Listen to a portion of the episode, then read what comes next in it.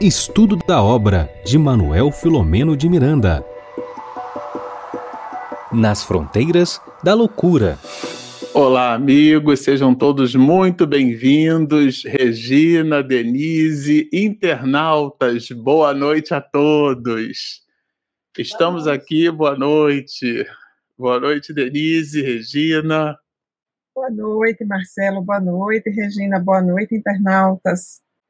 Muito bom. Estamos aqui, como vocês sabem, de novo, novamente, outra vez, com o protagonista, a Denise, sempre com a versão vintage da nossa obra, Nas Fronteiras da Loucura. É, estamos, assim, positivamente ansiosos para poder conversar sobre um novo capítulo que se inicia, o capítulo de número 7. É, Miranda traz, assim, informações. É, além de reflexivas, informações que dialogam com questões do nosso dia a dia. É um livro que trata realmente da nossa vida, da vida do espírito. Bom, para nós iniciarmos a leitura e o estudo da obra da noite de hoje, é, vamos nos servir de um outro livro, um velho conhecido entre nós. Trata-se desse opúsculo, Vida Feliz. E aqui, na mensagem de número 12, a veneranda Joana de Ângeles, pela pena segura do nosso querido Di, nos diz assim: Nunca retribuas maldade com vingança ou desforço. O homem mau se encontra doente e ainda não sabe. Dá-lhe o remédio que minorará o seu aturdimento, não usando para com ele dos recursos infelizes de que ele se utiliza para contigo. Se alguém te ofende, o problema é dele. Quando és tu quem ofende, a questão muda de configuração e o problema passa a ser teu o ofensor é sempre o mais infeliz. Conscientiza-te disso e segue tranquilo. Vamos orar. Queridos amigos do mais alto, estamos aqui conectados no ideal de serviço, buscando o apoio habitual.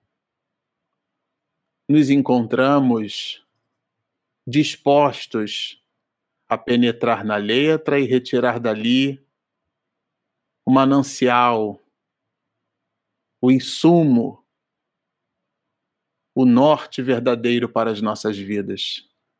Abençoa-nos, ó oh amigos, este nosso propósito despretensioso, mas ao mesmo tempo verdadeiro e assim conectados não tão somente pela teia mundial de computadores, mas por este ideal do estudo e do serviço, é que estendemos os nossos corações, o nosso psiquismo ao amigo incondicional de todos nós, o Rabi da Galileia, o nosso Mestre Jesus, a fim de que ele possa estar conosco, hoje agora e sempre.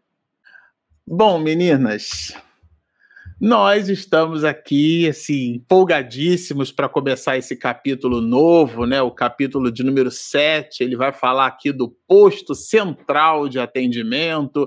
A gente já vai entender por que, que é posto, por que, que ele é central e por que, que ele se presta ao atendimento. Vejo que no título tem várias questões aqui.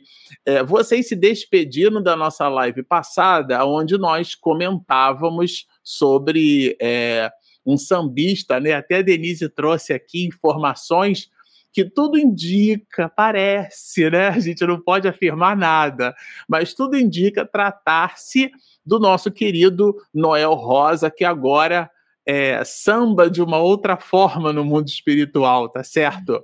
É, a festa que ele comemora é a festa da caridade. A gente se despediu com essas observações trazidas pelo autor espiritual no instante em que aparentemente seria um instante ali onde ele estaria descansando, né? estaria ali entre, entre uma atividade e outra, né? E agora nós entramos é, efetivamente é, nesse capítulo de número 7, onde ele vai falar do posto central é, de atendimento. Mas antes, eu vou passar para a Regina, porque tem a nossa liturgia, né? Tem a nossa cerimônia, né, Regina? Então, muito bem, né? Muito boa noite a todos e todas. Sempre a nossa gratidão aos amigos internautas, a todos que estão aqui nos acompanhando. A gente já está na 11 live né? Então a gente já vem estudando ao longo desse ano, então nossa gratidão e também aos amigos que estão retransmitindo esse evento, né? Como o Lar Espírita Caminho do Cristo, Web Rádio Fraternidade, TV 7, TVC Acal, é, o canal Renovando Consciências, também a nossa gratidão à RAI TV, a Rede Amigo Espírita, e todos os demais, eu acho. Ah, Rádio Portal da Luz, que foi o que eu esqueci de citar. Então, nossa gratidão a todos vocês, né, tá passando aí embaixo, que estão nos ajudando, né, a divulgar a doutrina espírita. E nós sabemos que muita gente vem estudando conosco, né, ao, no nosso canal e principalmente nessa obra. Então, que continuemos juntos até o final, que a gente vai até dezembro e que a gente possa assim terminar esse estudo assim com muitas reflexões. Então, passando para você, Marcelo. Ah, eu já vou devolver, inclusive, para você, é, onde você já podia emendar, porque na verdade, na divisão que a gente fez aqui, aliás, eu queria, tá, Denise e, e Regina, antes de passar a palavra aqui para vocês, meninas, já comentar que o nosso Bernardo. Cadê o livro, Regina? Vamos fazer, vamos botar ele ali do lado da Denise? Não, o, ah, o digital. É, o digital. Vamos fazer. É, ali é o, o Bernardo virtualizado ali, ó. Pronto, ali está o, o Bernardo representado ali pela capa da obra. O nosso querido Bernardo, na proposta do dividir para multiplicar, ele está atendendo a outros compromissos, e assim que se desvencilhar desses compromissos, é, estará de novo conosco aqui, dando prosseguimento ao nosso estudo. Né? É sempre bom ter o Bernardo aqui junto com a gente. Bom, então eu queria, Regina, que você agora comentasse aqui as informações trazidas, né? É, Miranda já coloca na nota de rodapé que esse capítulo 7 ele é cercado de analogias, né? Ele faz até questão, o autor espiritual, de colocar isso no capítulo de número 7. Mas eu vou deixar para você comentar todas as questões, ou algumas de todas as questões, trazidas por esse autor espiritual no que diz respeito aí a, a, ao mapa né, que ele construiu em relação a esse posto central de atendimento. Fala um pouquinho para a gente sobre isso. Eu vou te pedir um favor, Marcelo, que Hoje, o nosso, a parte que ficou para gente é, é, sensacional. Todos são sensacionais, mas quando a gente começa a estudar, né, Denise, Marcelo, a gente já fica maravilhado com o aprofundamento do estudo. Todas são excelentes, mas para mim eu adorei aqui essa parte, que a gente vai ver que é do parágrafo do 1 a 17, mas depois eu vou pedir para o Marcelo, eu construí alguns slides, mas no final vou ter que entrar no livro e tá, tá travando aqui o meu Kindle. É só depois, tá? mas você pode botar o seu. É, a parte que ficou para mim, como foi falado, foi essa parte inicial. Ele logo começa a falar, né? É o capítulo do livro, o posto central de atendimento. Esse é o capítulo. E eu de uma outra de uma outra live, eu estava bem querendo falar esse início, falar desse desse ambiente, desse espaço de onde é retratado o livro. Aqui a gente vai estar logo observando o campo de Santana. Né? Esse espaço verdinho aí fica bem no centro do Rio de Janeiro. E ele começa a falar né, que essa área era uma área muito agradável. Então, para a gente entender o que, que é esse, esse local, eu estou falando local é, do plano material, né? Porque a gente vai ver que, que ele está falando aqui também, a gente vai ver mais para frente do plano espiritual. Então, quando eu passo o mouse aqui, vocês olham, conseguem ver o mouse passando? Não, né? Não, não conseguem não. Aonde está essa, essa parte mais vermelhinha, avermelhada, onde está até escrito assim, Hospital Municipal Souza Guiar, tá? Nessa região é chamado de Praça da República. Essa Praça da República que envolve o Campo de Santana e todos os arredores, vocês estão vendo ali Presidente Vargas, né? E as, as ruas ao derredor se chama Praça da República. E essa área é uma, uma das mais, maiores áreas verdes do Rio de Janeiro. Ela tem 155 metros quadrados, tá? E esse espaço, olha que interessante, é um espaço muito histórico. Por que, que se chama Praça da República? Porque ela foi ali na, nesse local, né? Aconteceu o que? A proclamação da República.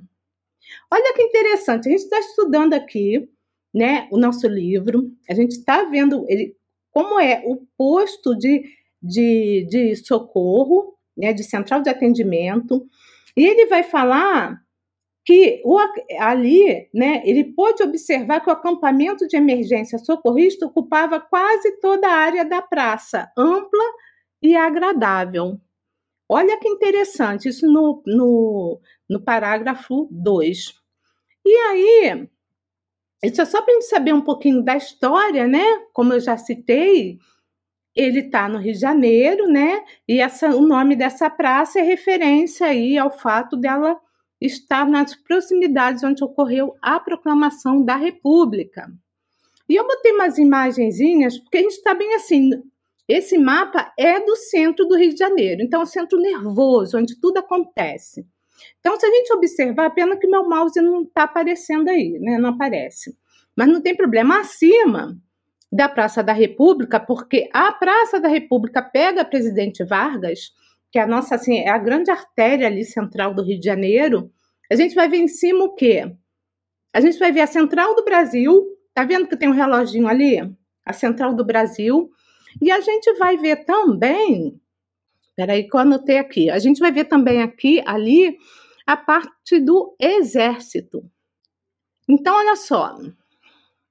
O Campo de Santana, para falar um pouquinho dele bem rapidamente, porque não dá para falar muito da história, mas eu queria muito falar sobre o Campo de Santana, surgiu antes da inauguração oficial, que foi em 1753. Olha, por conta de quê? Que antes tinha uma igreja que era essa igreja era ali, foi construída ali por conta da Santa Ana.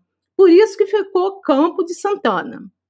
E depois ela foi demolida para dar lugar o quê? A primeira estação ferroviária ali do Rio de Janeiro em 1854, onde é a atual Central do Brasil. Então, em volta do Campo de Santana, vocês podem ver aí que foram construídos ali, né? Hoje existe, né? Antes era o Palácio do Conde dos Arcos, mas tem a Faculdade Nacional de Direito da UFRJ, o prédio do Comando do Exército, embaixo, no mais do campo, assim, para quem está olhando no mapa, o Corpo de Bombeiros, tá?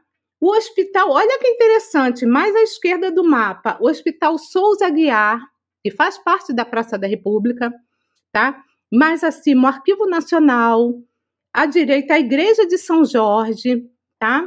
Então, o que, que acontece? A gente vai ver que essa praça ela é cercada de, de construções interessantes. E se a gente for olhar, porque o mapa aqui não está muito reduzido, a parte esquerda ela é cheia de hospitais, inclusive o Hospital do Câncer. Ele fica ali. Então, olha que interessante, aqui nesse, nesse centro dessa praça. É, eu ia chegar lá no Sambódromo, mas aí já não está na Praça da República, é perto da Praça da República. O Marcelo citou o Sambódromo. É, vocês estão olhando no finzinho, assim? É, canto ele está aqui falando de novo, campo inferior esquerdo, campo está assim, canto, sambódromo, canto inferior. canto inferior esquerdo, sambódromo da Marquês de Sapucaí. Que nessa época aqui, ele ainda não havia sido construído, ele foi construído dois anos depois que o livro foi foi psicografado, tá? Mas nessa mesma rua, tá? Na 31 de março, ali, por ali, aconteciam os desfiles de carnaval. Então vamos imaginar uma coisa. Na Central do Brasil, que está ali acima, era o ponto central mesmo, que da onde as pessoas vinham, ali da Zona Norte. Na época não tinha metrô, se não me falha a memória, ou se tinha, era até uma parte bem pequena da Zona Sul, não tinha. Vinha todo mundo é, é, de, te, de trem até a Central do Brasil. E os ônibus também ali pela Presidente Vargas e pela Praça Tiradentes. Esse centro do Rio era o centro de tudo do carnaval. Porque mais para a direita a gente vai ver a Cinelândia, onde tinha também o, o, Cordão do Bola Preta, ali na Cinelândia, um bloco bem conhecido no Rio de Janeiro. Então, onde era tudo acontecia.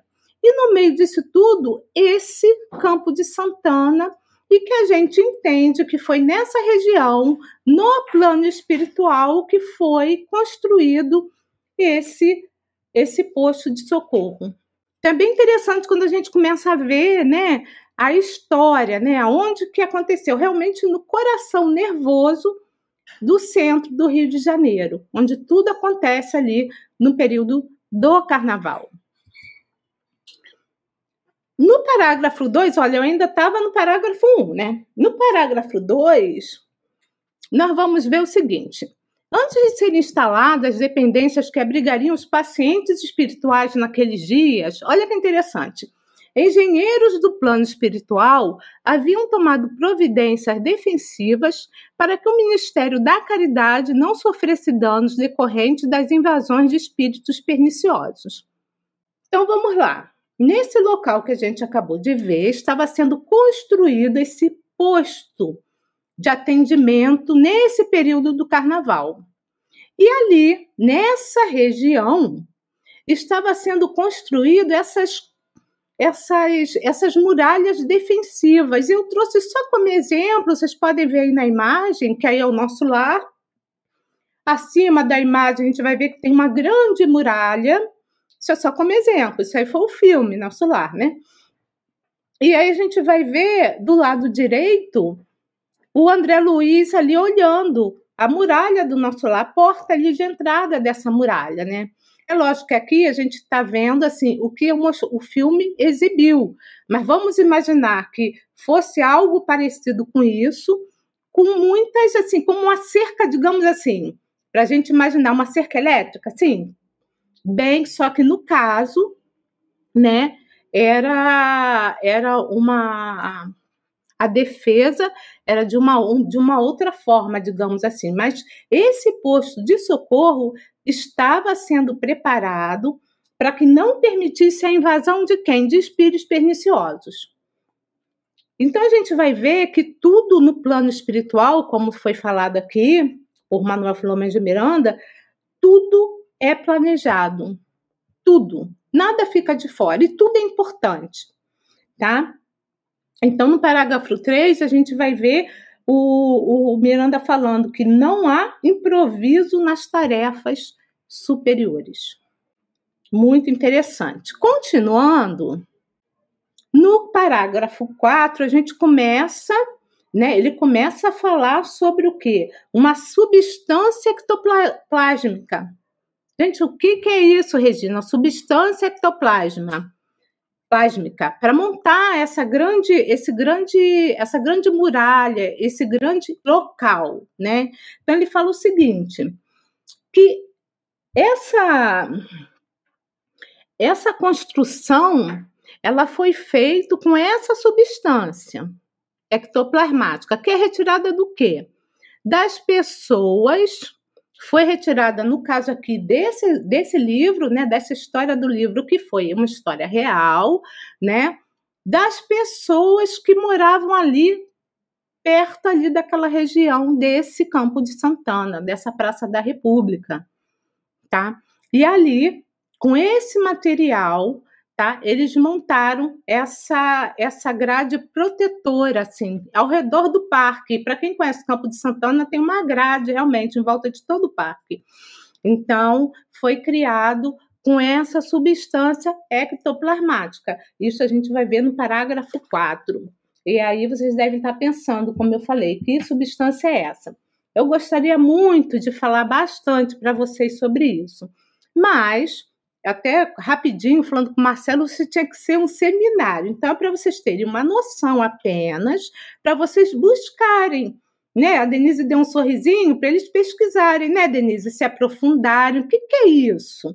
Porque nesse são três, é, é um capítulo para falar do livro e a gente não pode ir muito a fundo.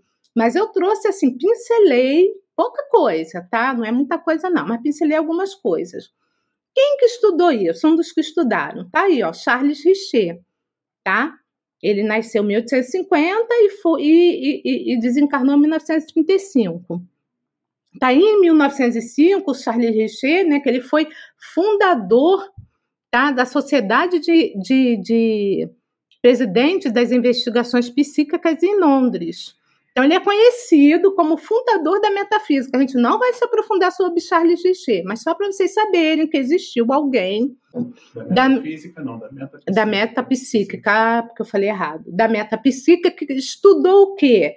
Ele, observando as reuniões mediúnicas da época, ele observou, junto com quem? Junto com Gabriel Delane, ele começou a observar, tá? Que saiu um material esbranquiçado e abundância de quem? Dessa média aí, tá? Que é, é acho que é Marie, aí eu não sei falar em francês, mas tá assim, é, é MB, se alguém puder me ajudar, mas não sei se é BRD, enfim. Marie Berraud. É. A partir dessas outras observações junto com Delane, então eles perceberam, tá vendo? Essa aqui à esquerda é médium. É a médium. Que eles perceberam que essa substância esbranquiçada era uma substância esbranquiçada e gelatinosa, que sai do corpo de alguns médiums pelos orifícios naturais ou pelos poros, e que tem irresistível tendência a formar membros ou corpos humanos e é o elemento, olha que interessante, orgânico do fenômeno de materialização que se exterioriza também na forma de um fluido visível ou invisível, às vezes sensível ao tato. É muito bom lembrar que vocês entendam que nem sempre o ectoplasma é visível aos olhos humanos. Então, aqui a gente está vendo o ectoplasma, digamos assim, de forma mais materializada. Então, a gente consegue ver. Mas essas construções, elas foram feitas de ectoplasma, essa construção, essas barreiras. E aos olhos humanos, né, assim, das pessoas que estavam encarnadas, né, as pessoas não conseguiam ver, tá? Mas isso é para vocês entenderem, porque aqui no caso dessa foto, no passado as pessoas faziam muitas experiências com esse tipo de fenômeno. Então, ali a gente se materializava naquele, nesse ectoplasma, espíritos para darem comunicação e para poder revelar que existe vida após a vida. Era para isso que aconteciam esses fenômenos, né? É, continuando sobre o ectoplasma, em dois tópicos apenas, a gente vai ver que o ectoplasma ele está situado entre a matéria densa e a matéria perispirítica assim como um produto de emanações da alma pelo filtro do corpo. Eu achei isso sensacional, né? Sendo assim, esse filtro do corpo, né, de emanações da alma. E é recurso peculiar não somente ao homem, mas a todas as formas vivas da natureza. A gente vai ver André Luiz lá, quando ele vai visitar a esposa, eu me lembrei agora, que o marido, né, o segundo marido dela era viúva, estava doente, a gente vai ver que foi retirado da natureza também, das plantas, ectoplasma. Então, tem em qualquer ser vivo, não é só das pessoas. E você não precisa, a pessoa não precisa ser médium para poder doar ectoplasma. Se vocês observarem, o ectoplasma foi, foi ali, ele foi recolhido das pessoas que moravam na região, tá? Segundo Aulus, no livro, né, no livro Nos Domínios da Mediunidade, o Aulus era o mentor espiritual do André Luiz. Então, ele fala assim que aqui é, eu trouxe para mostrar pelo plano espiritual, espiritual, tá? O conceito. A gente falou de Charles Richer e agora a gente está falando do Aulus, olhando pelo lado espiritual.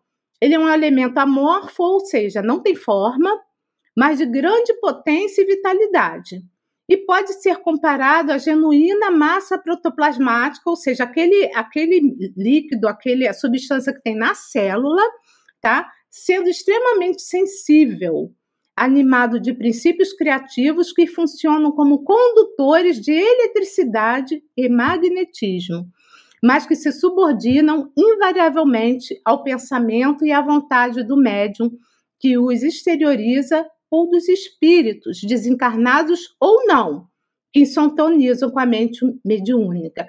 Olha que sensacional isso. Olha quanta coisa que a, gente pode estudar e se aprofundar sobre o ectoplasma, né?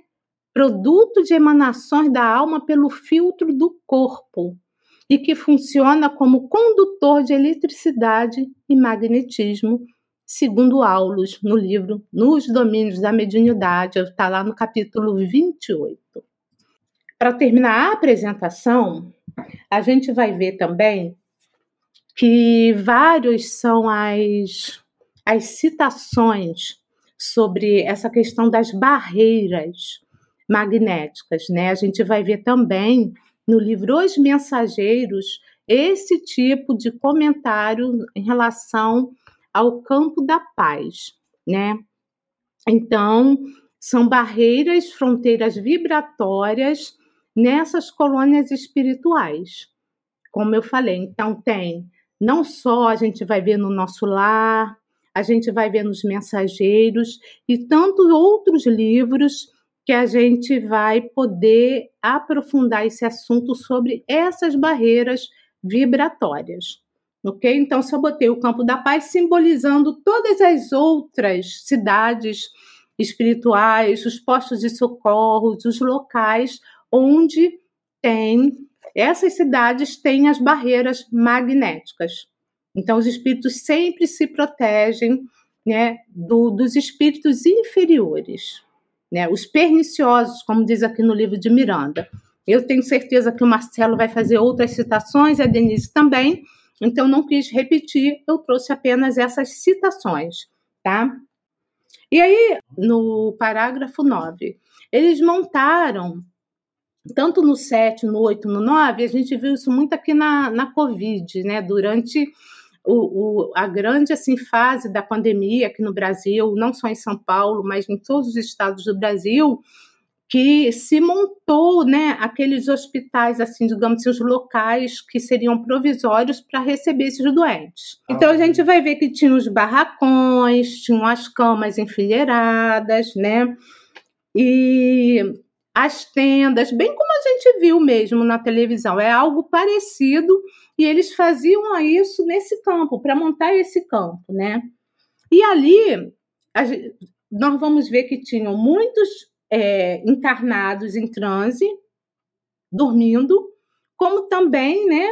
Existiam os desencarnados que, que desencarnaram há pouco tempo ali, é, geralmente assim, nesse período, e que eles depois seriam levados para outro local. No, no, parágrafo 10, ele vai falar né, que tinha, o volume aumentou, porque a gente está num sábado de carnaval. Então, ele vai falar de homicídios transvaria, transvariados, suicídios alucinados, sabe? Paradas cardíacas por excesso de movimentação e exaustão de forças. Desencarnação por abuso de drogas oferecia um índice elevado de vítimas de si mesmas. Então, esse era o local que está descrito aqui no livro, tá? que o Miranda descreve. E existia nesse posto de socorro um centro de comunicações. E a gente lembra também do livro Nosso Lar que existia um Ministério das Comunicações, que é essa relação né, com as pessoas que estão necessitadas e existir essa triagem de quem pode ser tratado ali, tá? Mas, segundo o Manuel Flamengo de Miranda, no parágrafo 14, o amor e a sabedoria do pai no que se concernia, né, ele reflexionava sobre esse amor de Deus sobre nós, entre outras misericórdias, as ações destinadas ao amparo das criaturas, né? E aí ele cita mais na frente que apesar do véu da carne, não obstante o milagre da oportunidade do progresso que é o Espírito propicia, não deixa de ser uma barreira um impedimento a mais ampla percepção, mais claro entendimento da realidade. Então, esse era o local onde se transitava. Né? A gente viu na live passada muitos espíritos encarnados e desencarnados, e havia toda essa programação de ajuda, todo esse planejamento para ajudar essas pessoas durante esse período. Tá? E no 17, ele vai falar desse, desse alarme, né? Que o alarme funcionava, o alarme dessa, né? Dessa barreira de proteção desse local, né? Prevenindo as invasões ou intromissões de débitas de hordas violentas. Então, é mais ou menos assim que era esse local extremamente especial. Como não né? Nós passamos tantas vezes por esse, por esse local. Marcelo trabalhava muito pertinho dali. E eu, pelo menos uma vez por semana, eu passava ali e eu sempre me levava, lembrava do livro. Sempre me lembrava que tinha um posto de socorro ali, que era montado, né? As coisas que aconteciam ali sempre me vinham. Então, me veio uma nostalgia do local, que foi ali, não minha residência, mas era perto da federativa, eu passava por ali todas as vezes que eu tinha que ir ao SERJ. Então, foi mais ou menos isso que ele, que o Manuel Filomeno de Miranda narra aqui nesse primeiro trecho, do parágrafo 1 ao 17. Bom, lá vamos nós, né? Agora, Regina, você comentou da, das barreiras defensivas, mas Miranda parece que produzia um olhar de lince e observou para além dessas barreiras, não é isso, Denise? Conta um pouquinho para gente essas observações de Miranda aí para além dessas barreiras. Isso, eu estava aqui só acompanhando a Regina, ela entregou aí ah, bem redondinha, né? Fez a passagem aí para a gente continuar aqui observando o texto de Miranda. Antes de a gente projetar o texto especificamente, Marcelo, Regina, amigos que nos acompanham no estudo, eu queria destacar algumas coisas é, para o nosso trabalho que parecem não serem importantes, mas são absolutamente relevantes. Se vocês lembrarem, o texto de Vida Feliz, lido no início, foi o item 12, que o Marcelo abriu, porque ele sempre abre na abertura de todo qualquer trabalho aqui no, no canal, ele vai fazendo a sequência, ele já chegou no, do zero ao 200 e está voltando. Mas se nós observarmos, o capítulo 12 do Vida Feliz tem tudo a ver com o nosso capítulo hoje, especificamente com essa parte que eu vou comentar agora. Eu vou só destacar aqui o primeiro parágrafo desse capítulo 12, que é nunca retribuas maldade com vingança ou desforço. Então, prestem bem atenção a isso aí, é, porque a gente vai voltar a esse item para fechar aqui a nossa fala. A outra coisa que eu quero destacar, Marcelo, Regina e amigos, é que parece estamos numa noite de literatura comparada. Hoje, novamente, é Filomeno com André Luiz, Nosso Lar, Missionários da Luz, eu anotei, aliás, eu, os mensageiros e nos domínios da mediunidade, Regina citou, os mensageiros e nos domínios da mediunidade, eu vou trazer uma citação de Nosso Lar. Isso é excelente porque comprova aquele item da metodologia de Kardec, que é a metodologia espírita por excelência universalidade do ensino dos espíritos. Então, nós vamos ter a mesma abordagem por dois médios diferentes, em dois momentos diferentes, psicografias em lugares diferentes. Isso é extremamente importante para nós. Então, vou pedir para projetar o nosso texto agora. É, é, nós vamos comentar especificamente do do parágrafo 18 ao 32 é, e nós vamos olhar agora o campo por dentro. A Regina fez um trabalho extraordinário, ela é artista gráfica desse grupo aqui, ela faz uns slides maravilhosos, acha umas imagens, né? esse do mapa hoje foi para me deixar parada aqui na frente, até porque traz o centro histórico do Rio de Janeiro, é, pelo qual eu tenho uma, um doce afeto, sobretudo as marcas do segunda metade do século XIX, que é quando chegou o espiritismo é, no Brasil, chegou na Bahia, chegou no Rio de Janeiro, eram os lugares por onde o doutor Bezerra de Menezes passava. E aí, o campo de Santana, agora nós vamos olhar de uma perspectiva espiritual. A Regina nos contextualizou muito bem do ponto de vista geográfico, e aí nós vamos olhar. Vamos seguir com Filomeno aqui, com o texto projetado, eu vou destacando algumas passagens para a gente poder entender é, o que ele está nos dizendo. Então, para quem está acompanhando a narrativa, eu quero lembrar que neste capítulo 7, nós temos uma pausa na narrativa da Julinda, é, ainda como consequência do capítulo 6, é o retorno do Filomeno de Miranda com o doutor Bezerra de Menezes para a base. Por isso, aquele posto de atendimento lá do primeiro capítulo, ele volta a ser tratado agora no capítulo sétimo. E aí, o posto do qual nós só sabíamos que existia um seletor de preces, nós vamos ter agora a sua descrição e um pouco da sua dinâmica.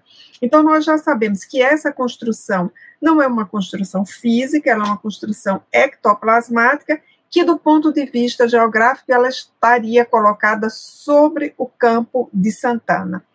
E aí o que Filomeno observa estando dentro desse posto de socorro, né, deste grande espaço que tem vários, ah, digamos assim, várias tendas, né, vários é, outros espaços, outros locais, melhor dizendo, destinados ao atendimento de desencarnados e de encarnados parcialmente desdobrados pelo sono.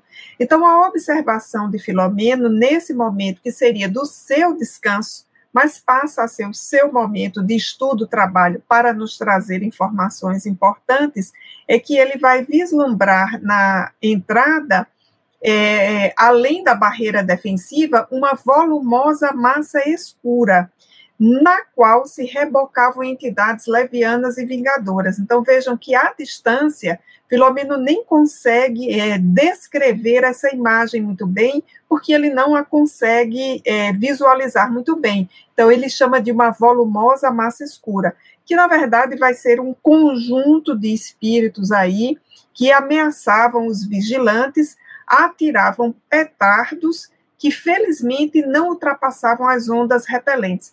Então esses espíritos eles estavam fora da barreira. Filomeno observa essa cena de dentro da barreira. Então vejamos aí o ponto em que se coloca, nós temos duas visões aí muito importantes. De um lado, Filomeno olhando essa massa de espíritos que se aproximam e eles se aproximam de uma maneira já hostil, porque eles atiravam petardos eh, que felizmente não ultrapassavam as barreiras repelentes que ali estavam. Né?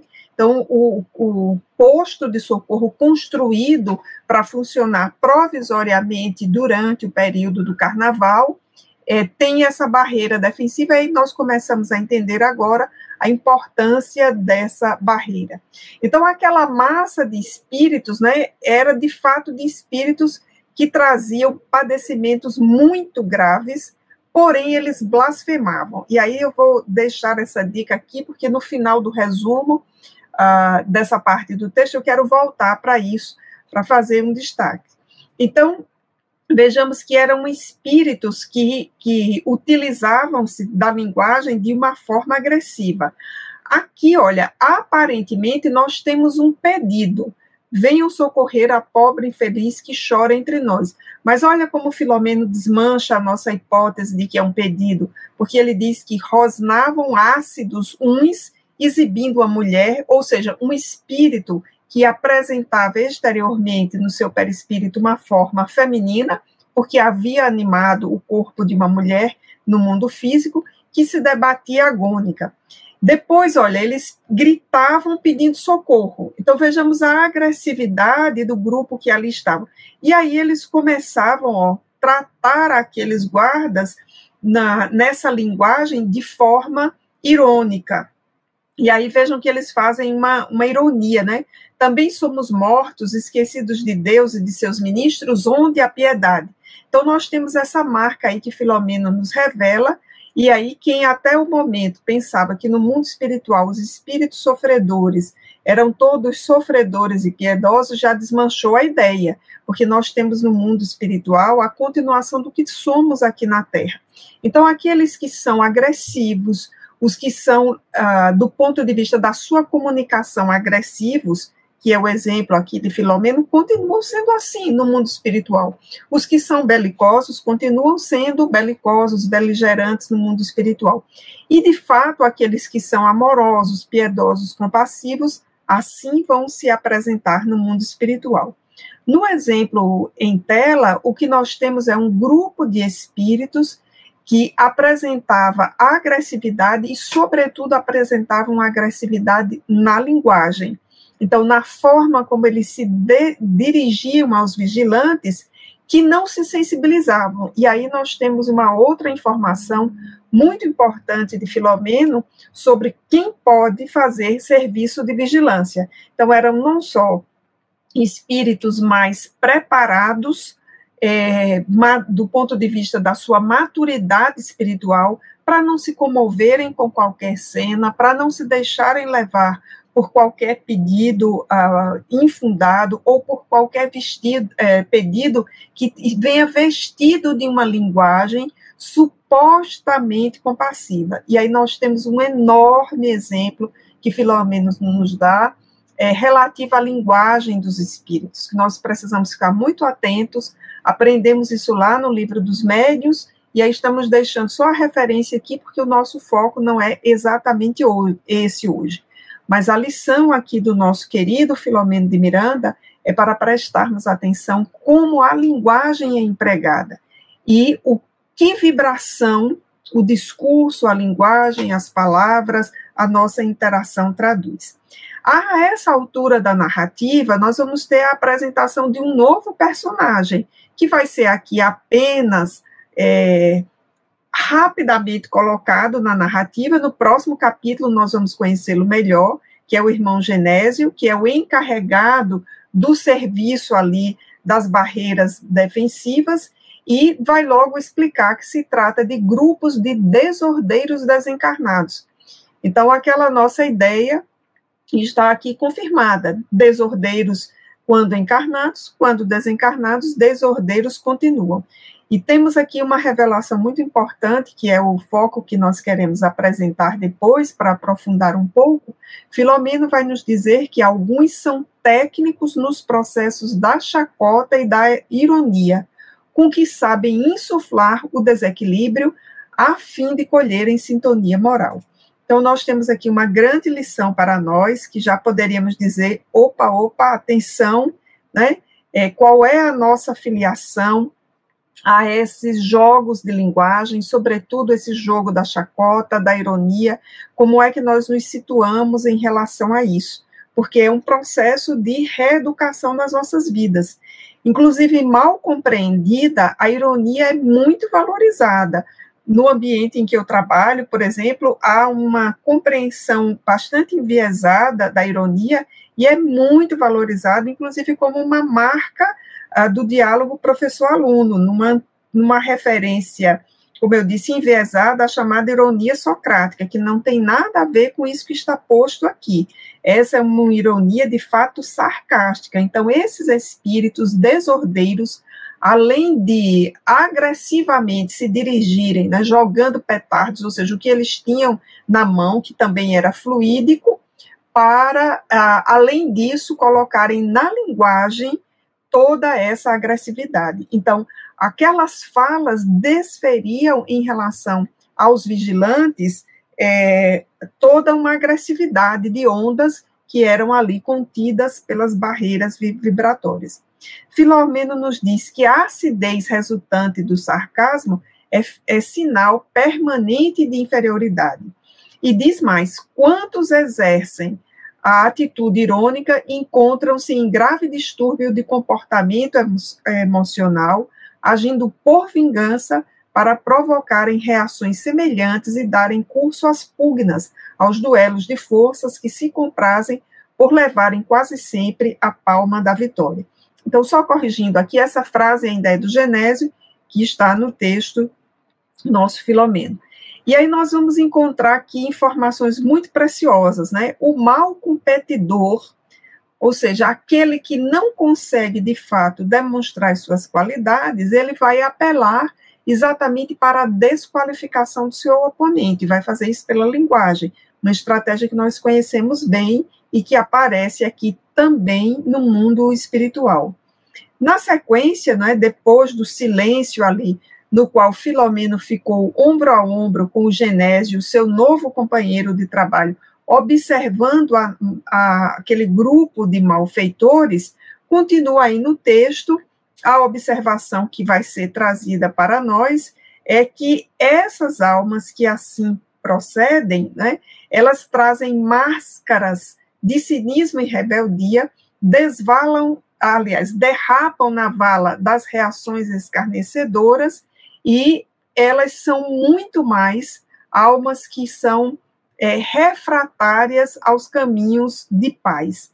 E, a, e vejamos aqui, para encerrar esse trecho do texto, a importância que vai ser dada a esse problema.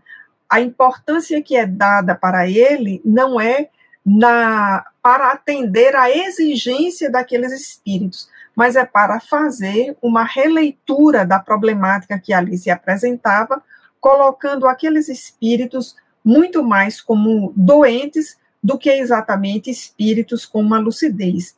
Então, nós temos uma preciosa informação aqui que vai nos dizer que aqueles espíritos, eles se imaginavam lúcidos, imaginavam que reclamavam um direito, um atendimento a um espírito que ali estava numa situação difícil, mas na verdade todos eles eram muito mais doentes do que lúcidos.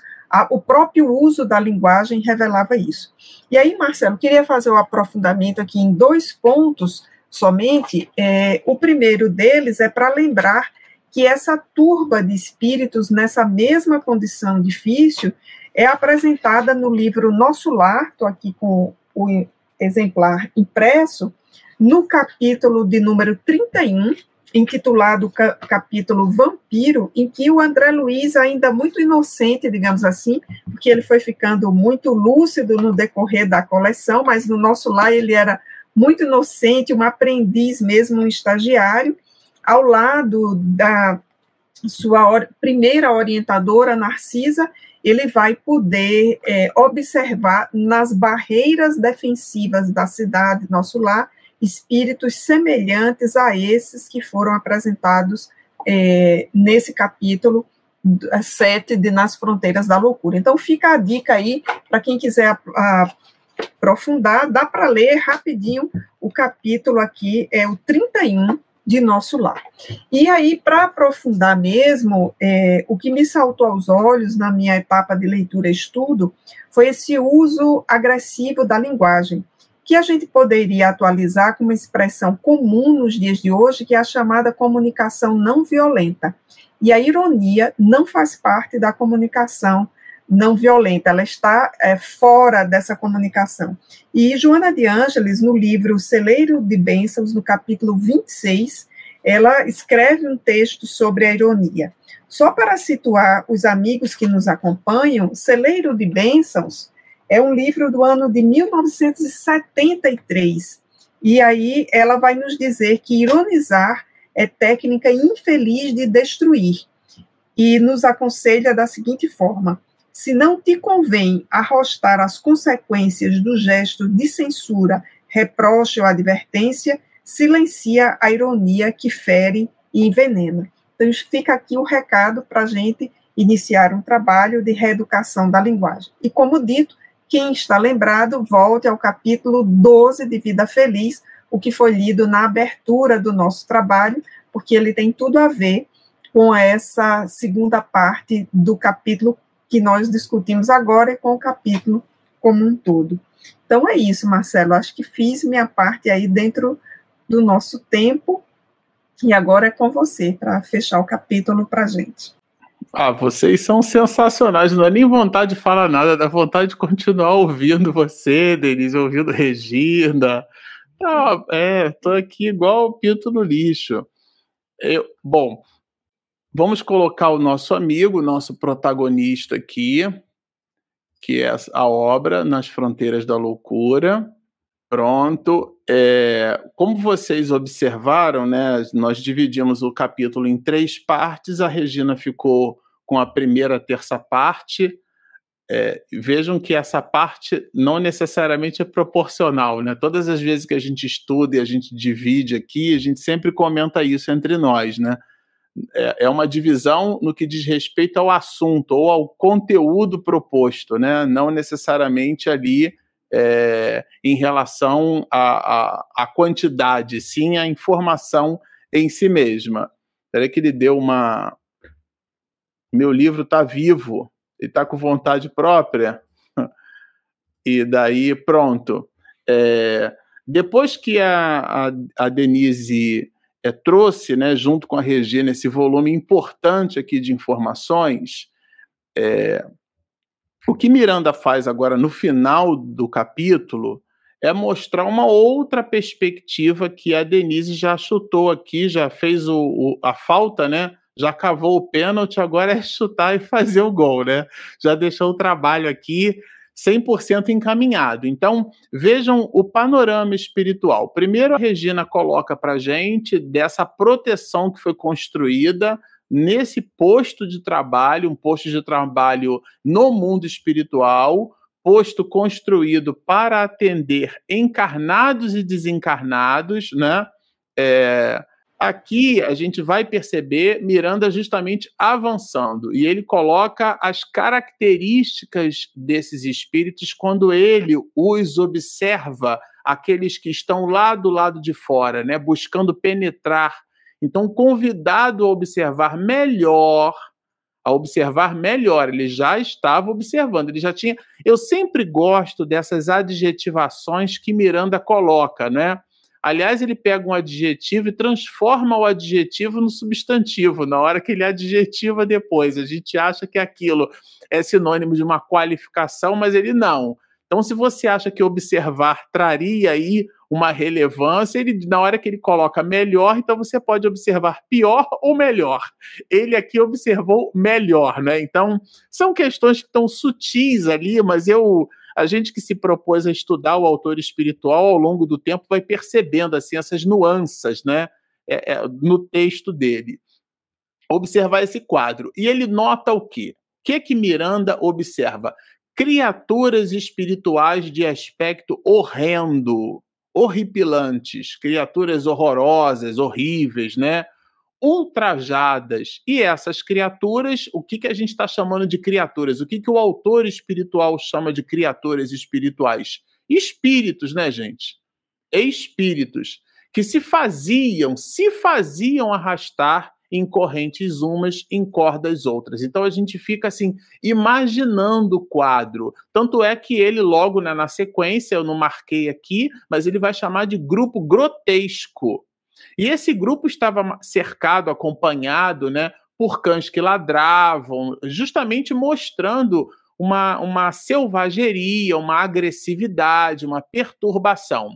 E aqui, Genésio, que a gente já vai protagonizar bastante o perfil de Genésio para a, a, a próxima live, né? Ele, ele esclarece Miranda, né? E, na verdade, nos esclarece. Então, aquilo que nós poderíamos conceber num primeiro momento como sendo é, espíritos agressores, a Denise colocou isso para nós, são, na verdade, espíritos, vejam aqui, ele coloca um advérbio de modo, olha, profundamente sofredores. Então, não são almas agressivas, são espíritos sofredores. Vejam o olhar, né? Que é o olhar é o olhar desse espírito, tá? Em cima daquelas condições ali que estavam postas e eles caíram nas mãos de outros espíritos, né?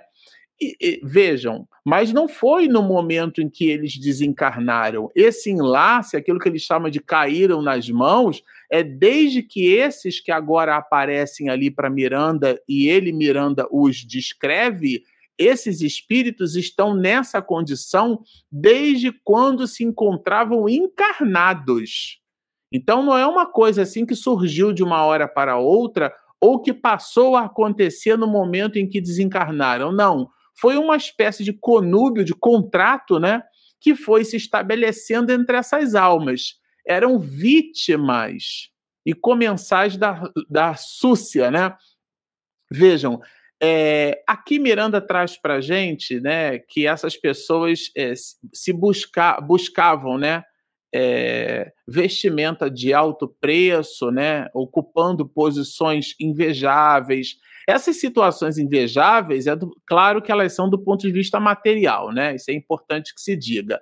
Demais, aí vejam o conjunto de comportamentos que eventualmente a sociedade, numa certa perspectiva, pode até aplaudir, mas que aqui a dinâmica espiritual põe luzes no agravamento que esse comportamento pode proporcionar do ponto de vista espiritual.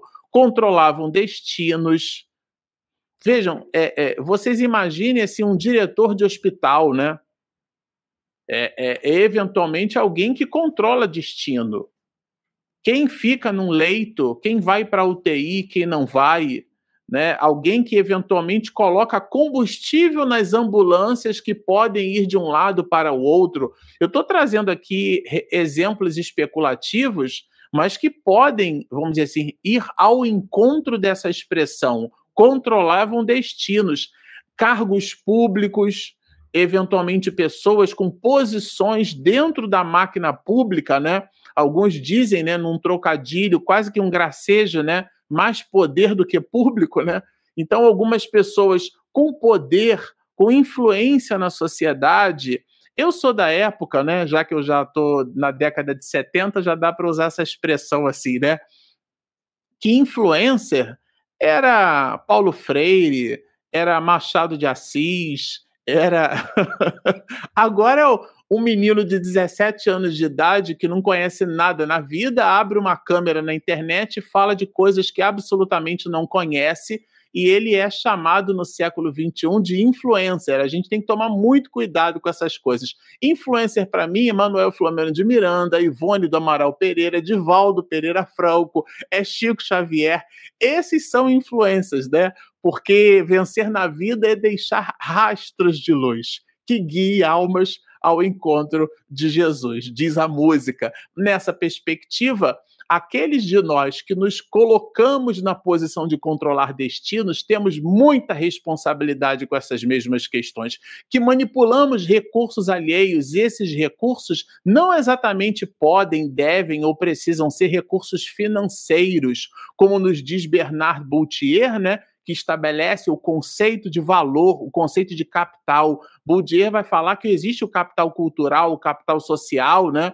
Então a Denise citou o ambiente de trabalho dela, no nosso semelhante. Aliás, a palavra ironia em Platão, né? Platão nem gostava muito de retórica, né? Esse processo dialético, ele não gostava muito dos sofistas, sobretudo Sócrates, né?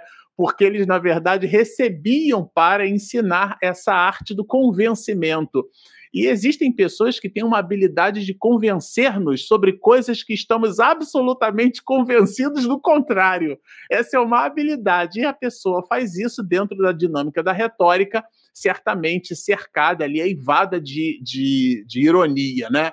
Então, manipulam recursos alheios. Esse recurso pode ser o psiquismo das outras pessoas. Quantos não falam coisas, não dizem coisas, não manipulam a boa vontade, a vontade de agir do outro, né? Quantos não subtraem documentos, a identidade, a atestação da identidade, falsificam para atender a interesses inconfessáveis, né?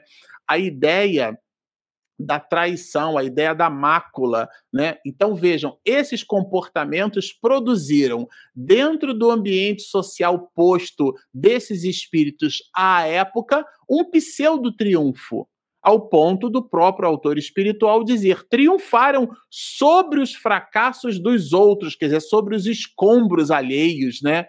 Sorriram no mar das lágrimas. Então, eles provocaram sofrimento, esses espíritos que aparecem com aspecto horrendo, arrastando corda, com esse cenário aí que Miranda coloca. É, eu considero esse texto, esse texto assim muito reflexivo, sabe?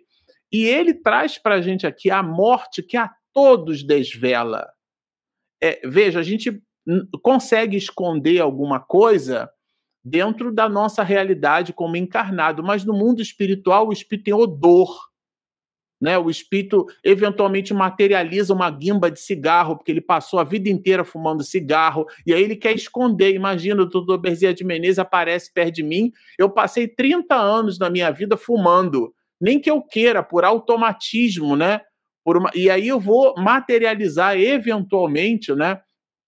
Aquela guimba de cigarro. Então, a morte, ela nos desvela. Sempre que posso, gosto de lembrar: o Espiritismo acredita na morte o que ele não acredita é no morto. Então, a morte é um fenômeno biológico genuíno e nós nos encontramos no mundo espiritual com aquilo que fomos capazes de amealhar para nós mesmos. É disso que trata Miranda nesse texto. Nesse texto, por isso que ele vai dizer assim: sofrem o que fizeram sofrer.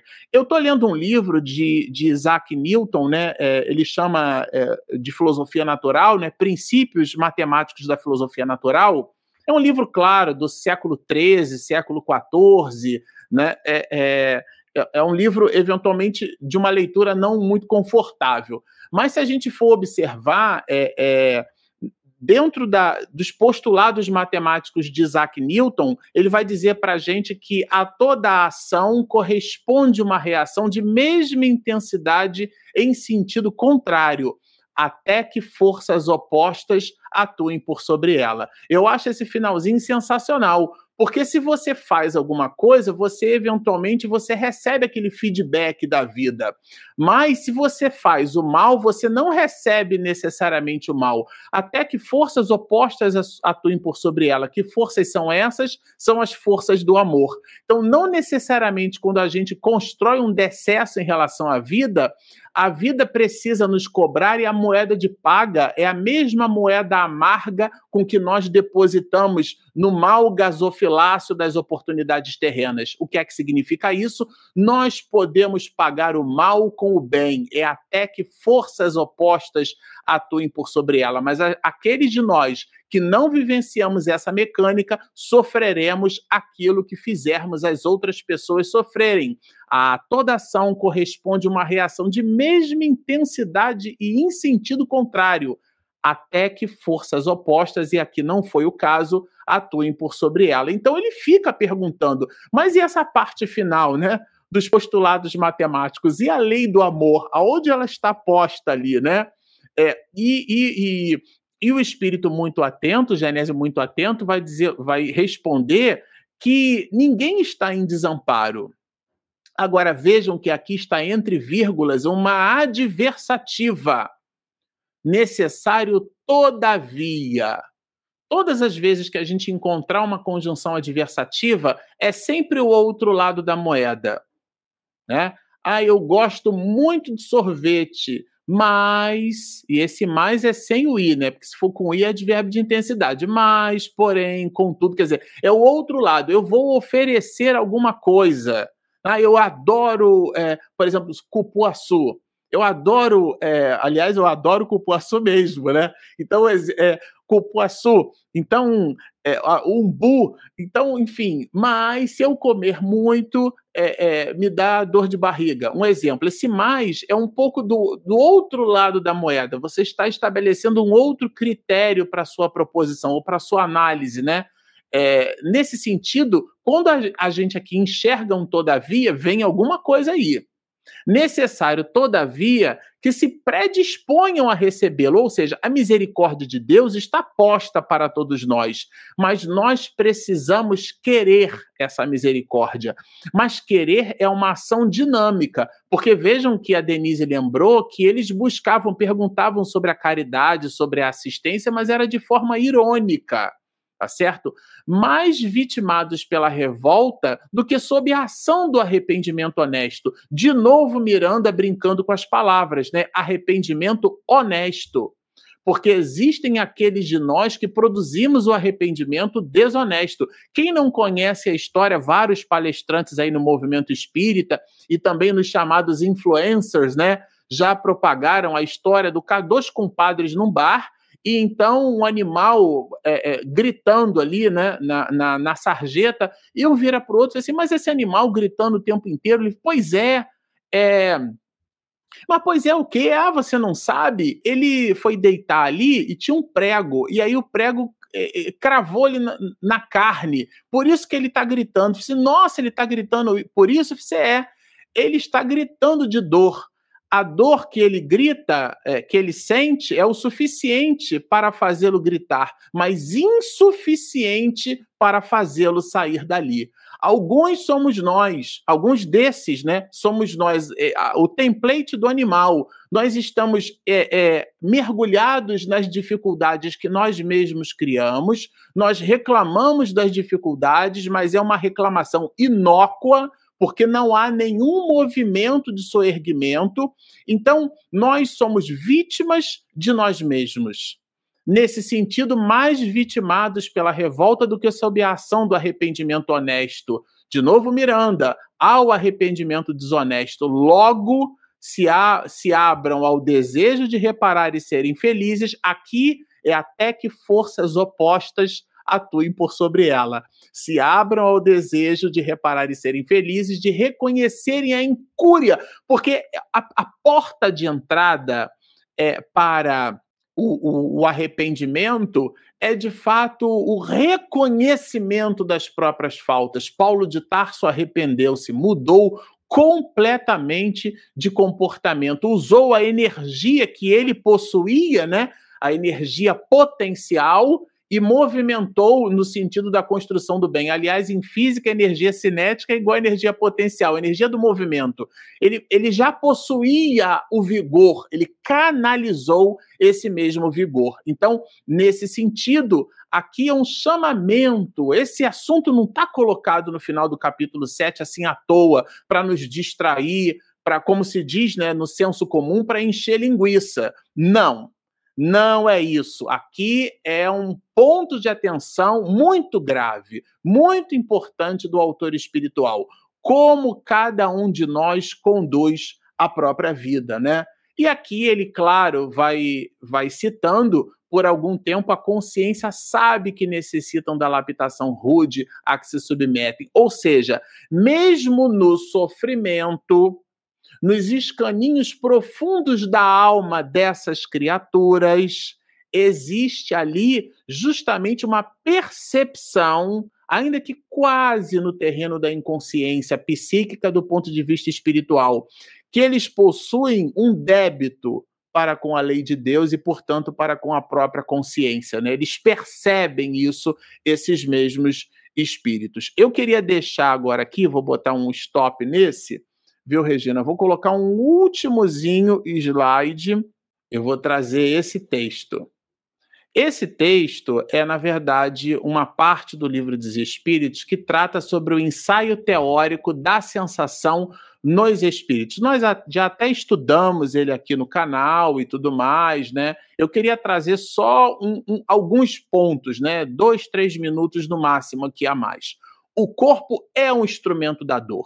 E Allan Kardec deixa bem claro isso no, no, nesse ensaio teórico, que é um verdadeiro tratado sobre o entendimento da vida espiritual, do sofrimento dos espíritos. Se você quiser ler André Luiz com consistência, leia esse item 257. Se você quiser estudar Manuel Flamengo de Miranda com assertividade, leia essa questão 257, porque ela explica, são anotações do mestre de Lyon como se dá a dinâmica do sofrimento dos espíritos. Sem o entendimento, sem visitar essa questão no livro dos espíritos, fica muito confuso o entendimento do que os autores espirituais trazem, né? Sejam eles aqui, como a gente citou, André Luiz e o próprio Miranda. A lembrança da dor que a alma conserva pode ser muito penosa, mas ela não pode ser física. Só que, mas genuinamente, algumas pessoas reclamam de dor. Como é que pode isso, né? Aí ele vai dizer: no estado em que o espírito vem a encontrar-se por ocasião da morte, vejam, o Espiritismo acredita na morte, que tão frequentemente manifesta de que ainda está vivo. Então é no psiquismo, ele se acha naquelas condições, nas situações tão comoventes que nos revelam os dos suicidas, dos supliciados. Aí vem, aí vem a chave, ó, dos que se deixaram absorver pelos gozos materiais. Porque é o vínculo Se nós observarmos a questão 22A do Livro dos Espíritos, para fazer um cross-check aqui com o um alicerce doutrinário, Allan Kardec pergunta na 22 assim: que definição podeis dar da matéria, né? Na verdade, na 22 ele apresenta as características da matéria e os espíritos respondem assim: a matéria se apresenta em estados que não podeis compreender, né? Aí na 22A que a anterior foi a 22, né? Na 22A ele pergunta: que definição podeis dar da matéria? Ou seja, já que a que eu dei lá em cima não está servindo muito bem, qual a definição que vocês podem dar? E a resposta é sensacional em várias perspectivas. Eu vou trazer uma delas, porque é um seminário só para trabalhar essa questão.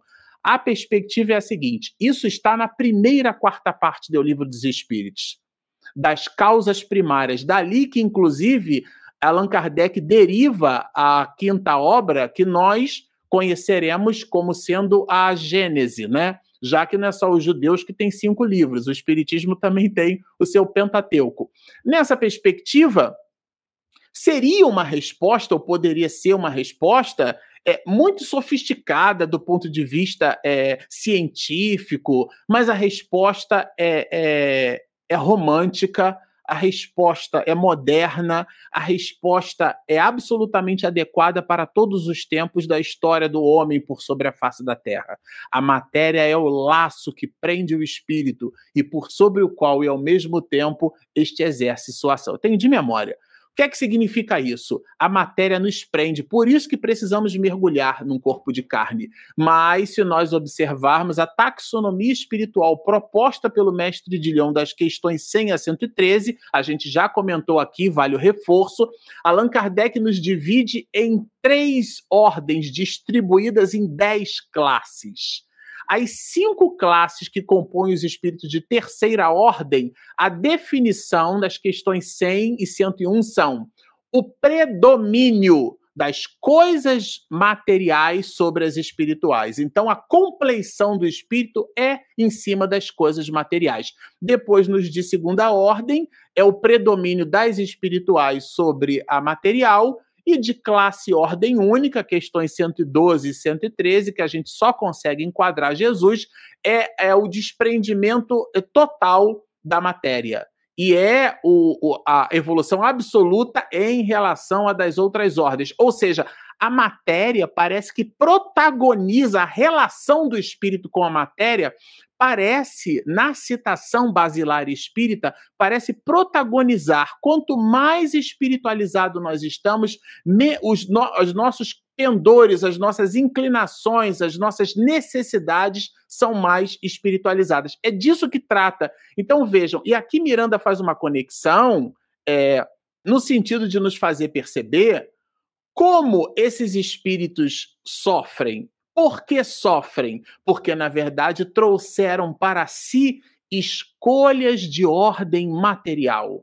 E esse é um ponto muito relevante para as nossas reflexões na hora que o próprio autor traz esse capítulo de número 7 aqui, que é um capítulo brilhante, brilhante, né?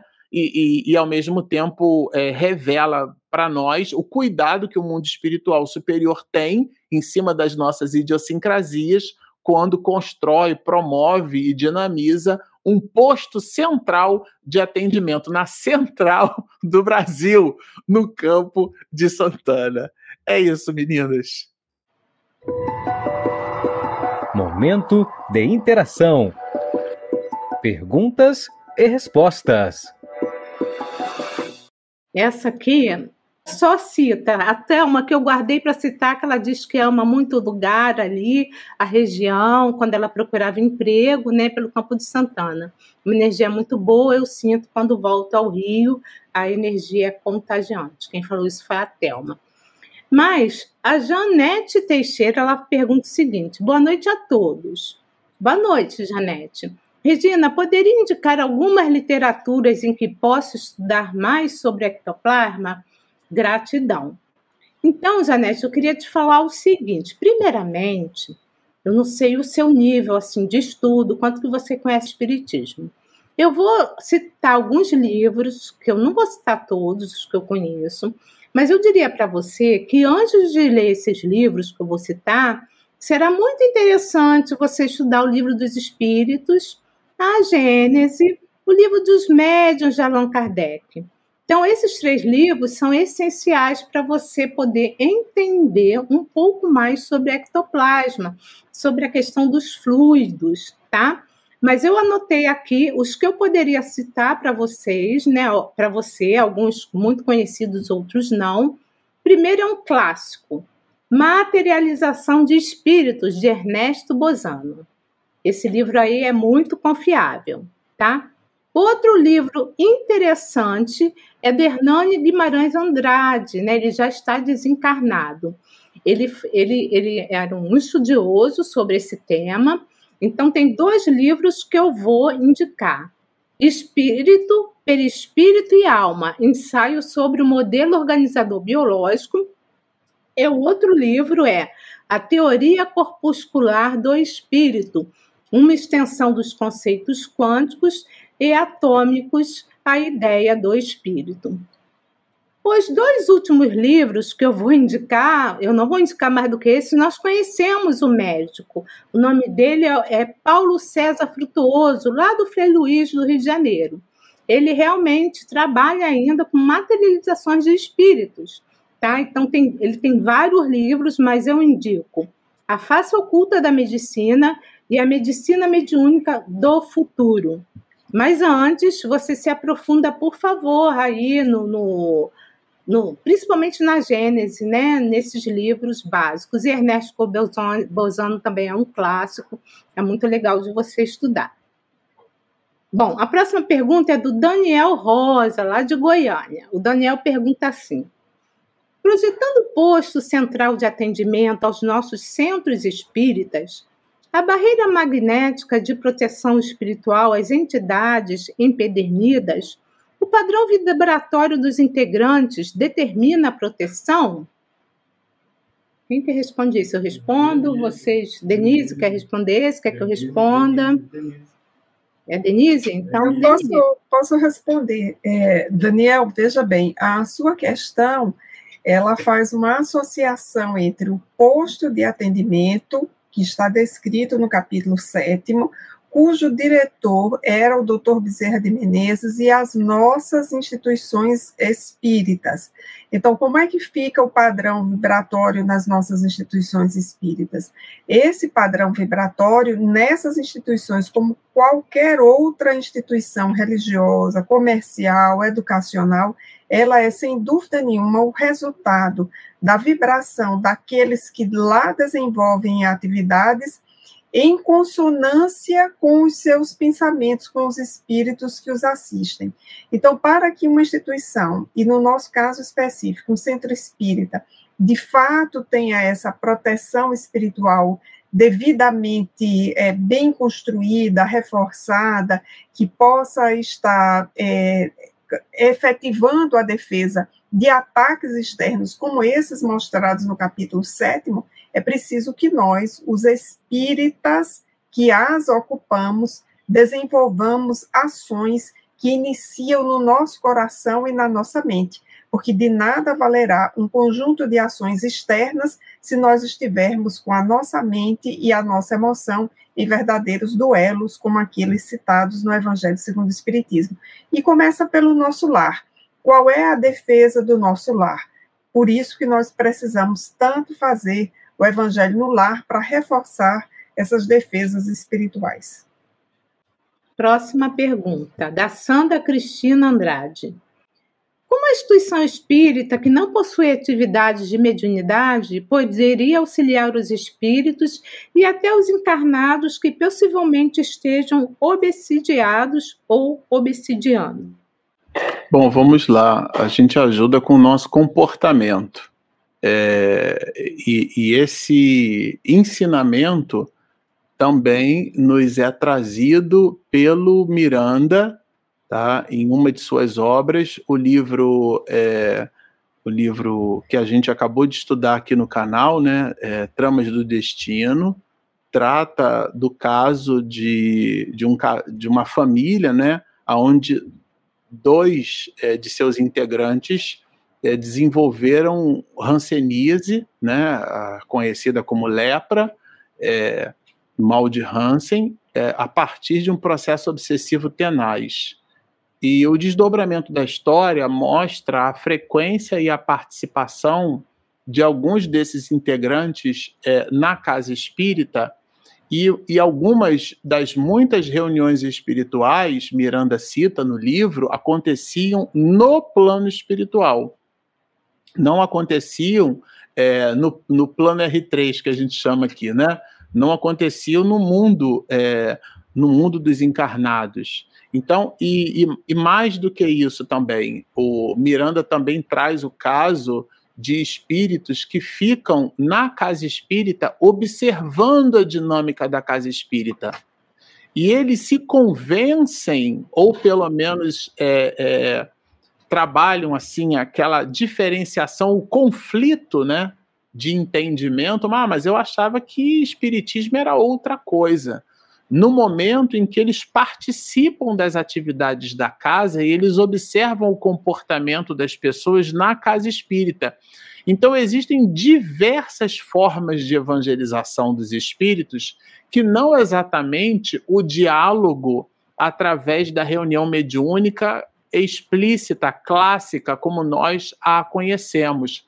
A evangelização dos espíritos pode se dar até no momento em que a gente vai para o trabalho e, e o espírito vai conosco.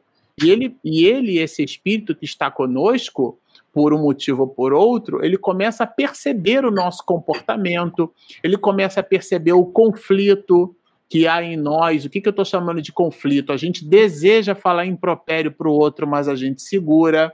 E aí aquilo quando sai da nossa caixa, do nosso psiquismo, que o espírito capta, o que ele vai perceber ali é o nosso desejo de melhora, e ele vai começar a inter, interfaceando conosco a evangelizar-se a partir da nossa proposta de evangelização. Então, a dinâmica da reunião mediúnica, e isso é um tratamento mediúnico numa certa perspectiva, ela tem um transbordo. É que a gente talvez tenha, eu vou usar essa expressão, malveso de imaginar que o atendimento aos espíritos a gente só faz à mesa. Durante os dois anos de pandemia, a gente viveu esse conflito, porque muitos médios acreditavam assim: bom, se eu não estou mais à mesa, então eu não sou mais médium. Só que quem é médium é médium da vida, na vida e para a vida. Quando você sorri para o porteiro do teu condomínio, você está irradiando alegria, você está transmitindo, você está conversando com o espírito. Se não amas ao que vedes, como amareis ao que não vedes, né? Então, nessa perspectiva, sabe, Sandra, a dinâmica do processo de evangelização entre os espíritos, ela se dá em, em várias, em várias possibilidades. Eu ainda diria mais, né, Marcelo? A nossa nação, o Brasil é a maior nação espírita do planeta. E mesmo assim, nós somos um grupo muito pequeno em relação às outras religiões. No restante do mundo, né, Marcelo? Que não, nem existe espiritismo, nem existe casa espírita. Será que isso não acontece? Fica aí a reflexão, né? A próxima pergunta é para você, Marcelo, mas depois vem uma para Denise, então responde essa. Marcelo, é da Thaís. A Thaís depois até pediu desculpas, porque ela faz muitas perguntas, mas ela está muito empolgada com isso tudo. Marcelo, se os espíritos estavam doentes, né, podemos dizer que ao chegarmos ao plano espiritual, estamos doentes também? Sendo a enfermidade, quer dizer, a pessoa continua doente? Olha, Denise, é, eu, Thaís, eu vou responder para você o seguinte, né? Quem sou eu na fila do pão, né? Eu sou aquela pessoa que está lá. Eu não sou a pessoa que está distribuindo pães e peixes, né? Eu sou a pessoa que está na fila para receber o pão e o peixe, né? Ou seja, estou na condição de pedinte, né? Não posso falar é, da, porque isso é uma relação subjetiva, né? Fala muito do sujeito. Cada um de nós tem a sua realidade. O que a gente pode trazer como contribuição aqui para essa resposta é que se eu vou me servir de Jorge André, já que a gente falou do professor César Reis, é, lá no ICEB, no Instituto de Cultura Espírita do Brasil, o professor César Reis dizia o seguinte: se a pessoa pensa no bem, vive no bem e age no bem, o bem já está com ela. Então, quando ela desencarna, ela não vai para lugar nenhum. O, o, o, reino de Deus está dentro de vós, né? A tese é de Jesus, inclusive. Então, nesse sentido, é o que nós construirmos dentro de nós. Então, nós, nós, quando a gente chega no mundo espiritual, a gente não encontra nenhuma realidade diferente daquela a que nós já não cultivamos no íntimo. As nossas inclinações, os nossos pendores, os nossos gostos. Então, tudo aquilo que nós vamos forjando na nossa realidade íntima, nós levamos conosco. Olha, Thaís, se tem uma coisa que você e eu vamos carregar para sempre, para o resto das nossas vidas, seremos nós mesmos. Então, a gente carrega a gente o tempo inteiro. Então, o fato da gente imaginar que quando morre ou desencarna, que a gente vai encontrar uma realidade exuberante, se você não construiu essa realidade exuberante dentro de você, com, com uma vida intrépida, com uma entrega, com um movimento estoico, com uma resiliência pessoal muito grande, ou seja, forjou, tirou esse homem velho, abafou o homem velho, transformou o conflito em realização benfazeja, quando você chega no mundo espiritual, você se sente assim, ah, eu me libertei. É igual fazer, é, fazer exercício físico de perna com caneleira. Quando você tira a caneleira, é uma delícia. Você, nossa, minha perna é tão levinha. É o que acontece quando a gente chega no mundo espiritual. Mas é, mas o exercício a pessoa precisa fazer. Ela precisa se permitir o direito de colocar a caneleira de pegar a bicicleta, né, Denise, e subir no aclive, na marcha pesada e tudo mais. Na hora que desce é uma delícia. Mas fez o exercício, né? As grandezas dependem de um referencial em física. Esse referencial ele é subjetivo. Cada um é que consegue dizer quem sou eu aqui para falar da enfermidade de A, B ou C. O que a gente pode trazer é essa reflexão, como cada um de nós está no dia de hoje, construindo no hoje o amanhã. A próxima é para Denise, da Thaís. Ela fez uma pergunta para cada um de nós, tá? Denise, como é feita a recepção de cada espírito na chegada ao posto? Thaís, vou responder bem objetiva, a cada um segundo as suas obras. Então, a regra vem lá com Jesus, né? É claro que é feita uma triagem e, de fato, a cada um segundo a necessidade do seu atendimento. Então, essa recepção ela é muito customizada, para usar aqui uma expressão que está em moda. Cada um vai sendo feita a triagem, vai sendo atendido conforme as suas necessidades. Bom, a próxima pergunta é para mim, da Thaís, né?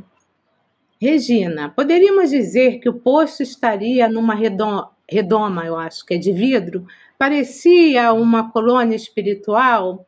Bom, se parecia uma colônia espiritual, eu não sei, mas que estava numa redoma, estava. Mas olha só, é, não é só aquele posto de socorro, a gente viu que são os vários locais, inclusive, como a Denise colocou, algumas instituições espíritas ou não, tá? Aonde tem ação no bem por esses espíritos generosos, vocês viram que logo nos primeiros parágrafos eles fazem todo um planejamento.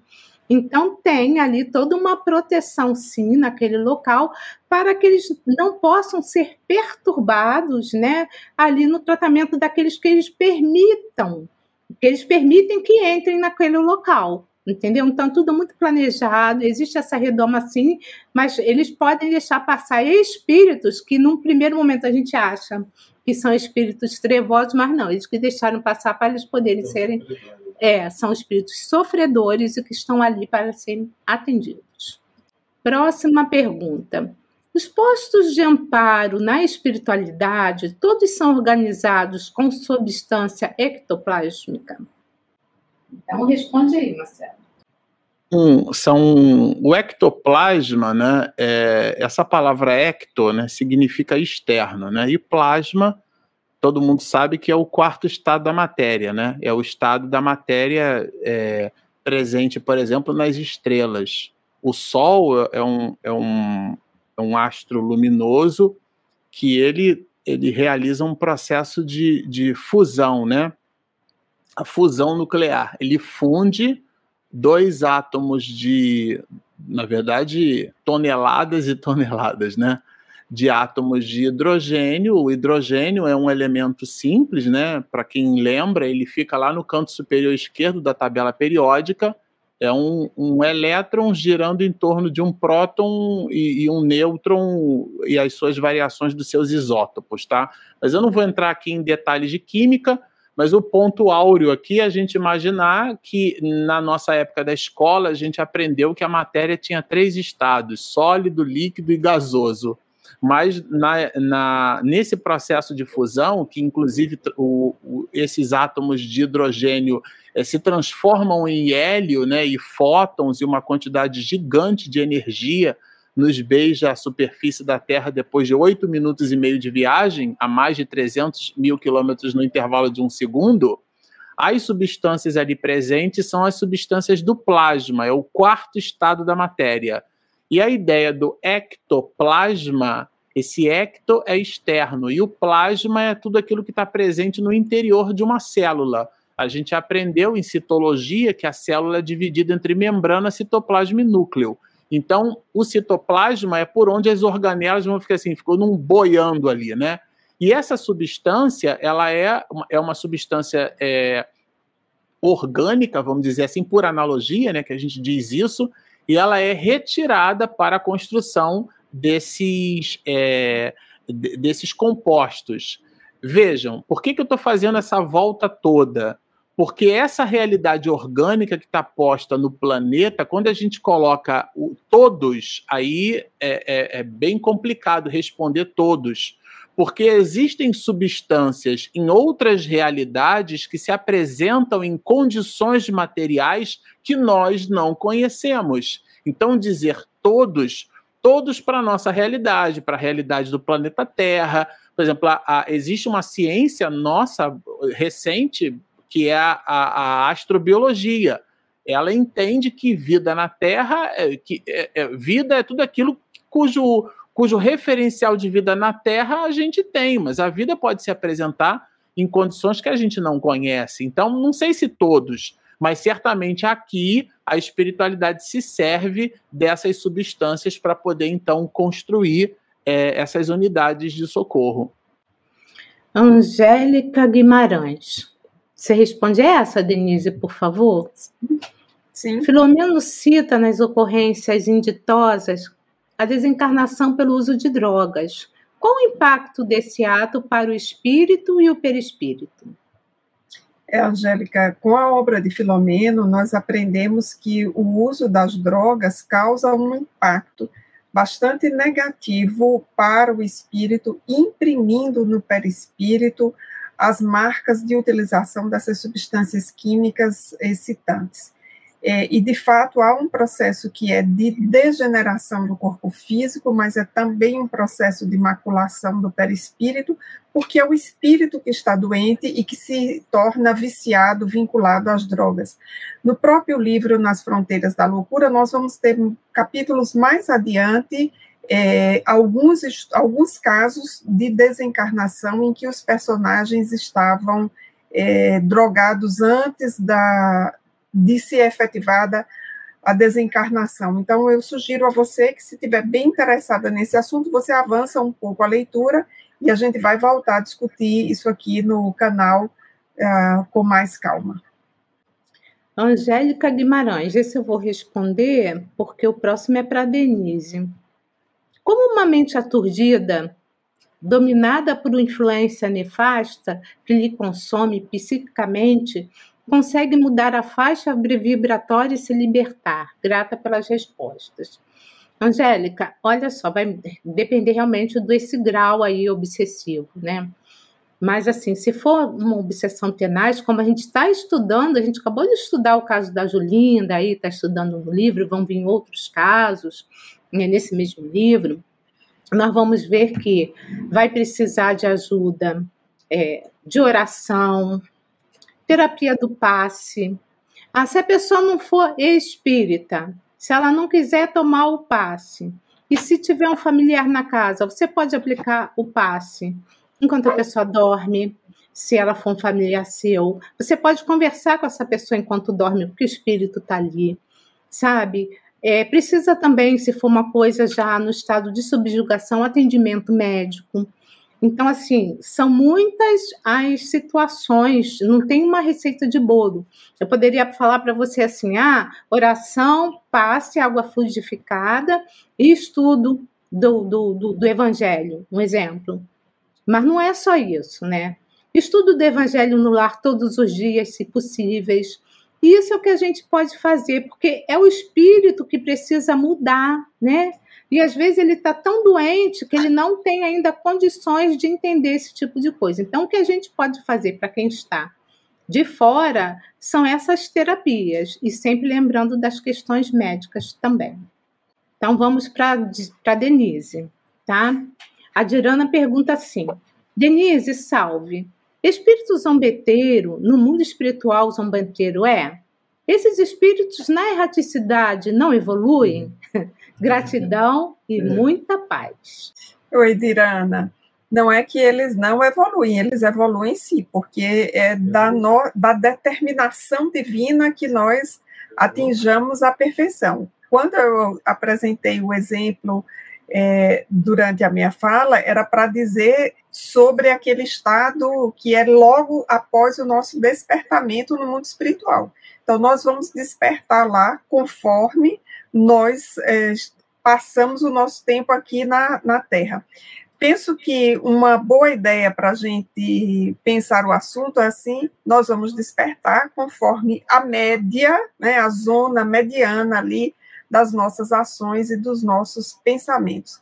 Então, é claro que nós vamos evoluir, todos aqueles espíritos brincalhões, burlescos, agressivos vão evoluir, mas num primeiro momento, no mundo espiritual, nós acordamos tal como estávamos. Referência, Dirana, para leitura, o livro Nosso Lar, o comecinho dele, os primeiros capítulos, que vão falar do despertar de André Luiz no mundo espiritual. Bom, nossa última pergunta vai para o Marcelo, tá? É da Sandra Fidelis. Se os espíritos dizem que a alma nunca dorme, como pode um espírito dormir? Ah, Muita gente tem dúvida nisso, né? No livro de André Luiz, ele se refere a evangélicos que depois da morte estão dormindo. É, aqui, tá, Marcela, tá falando dos mensageiros, só para lembrar. Ah. Mas você, eu sei que você vai citar o nosso lar. É, na verdade eu ia citar o livro dos espíritos mesmo, porque o que o que doutrinariamente a gente aprende é que os espíritos, aliás, nessa parte do item 257, a gente vai perceber isso lá também.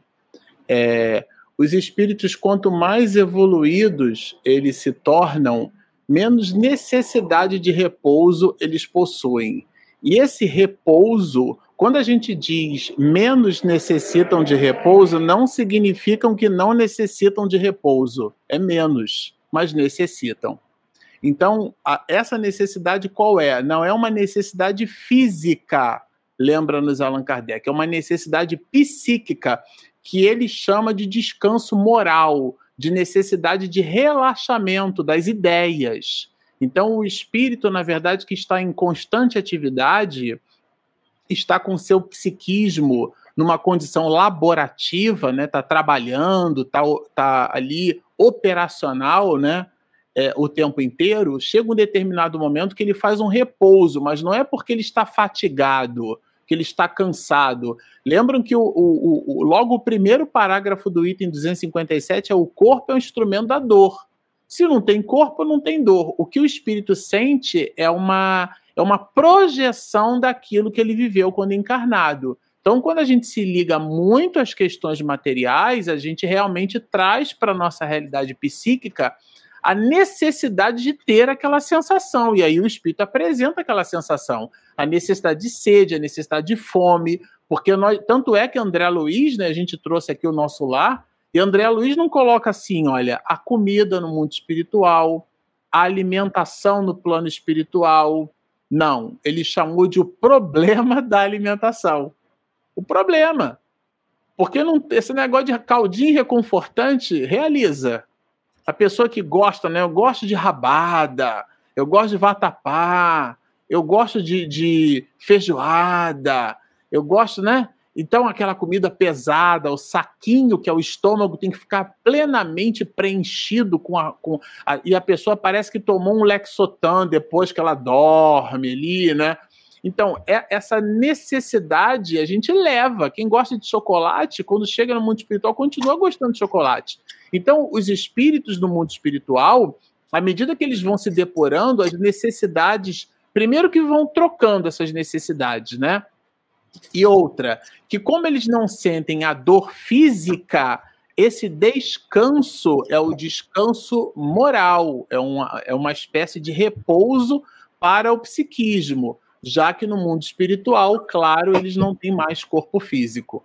Você me permite uma parte? Como ela citou os mensageiros, é, só para lembrar que nesse, nesse livro específico, esses espíritos acreditavam no juízo final, em cima da crença deles. Eles acreditavam que eles iam desencarnar, que eles iam dormir, e depois até a libertação no dia do juízo final. Era o que eles acreditavam. Então, em cima do que o Marcelo falou, eles dormiam porque era a crença deles. E ali naquele local, naquele posto de socorro, a gente viu também, numa dessas lives daqui, os espíritos ali contribuíam com os passes, com as orações, e aos poucos, através dessa eles iam recebendo todo um tratamento, eles iam se libertando dessa situação. Então, realmente, são os nossos condicionamentos, as nossas crenças, que fazem com que a gente chegue no plano espiritual e continue, e que nós continuemos agindo da mesma forma. Super recomendo vocês olharem essa questão depois, tá? A questão 254 do Livro dos Espíritos. E a fadiga e a necessidade de repouso dos espíritos, né? Experimentam-nas, né? Vejam a resposta do espírito. Não podem sentir fadiga como a entendeis. Então o espírito sente.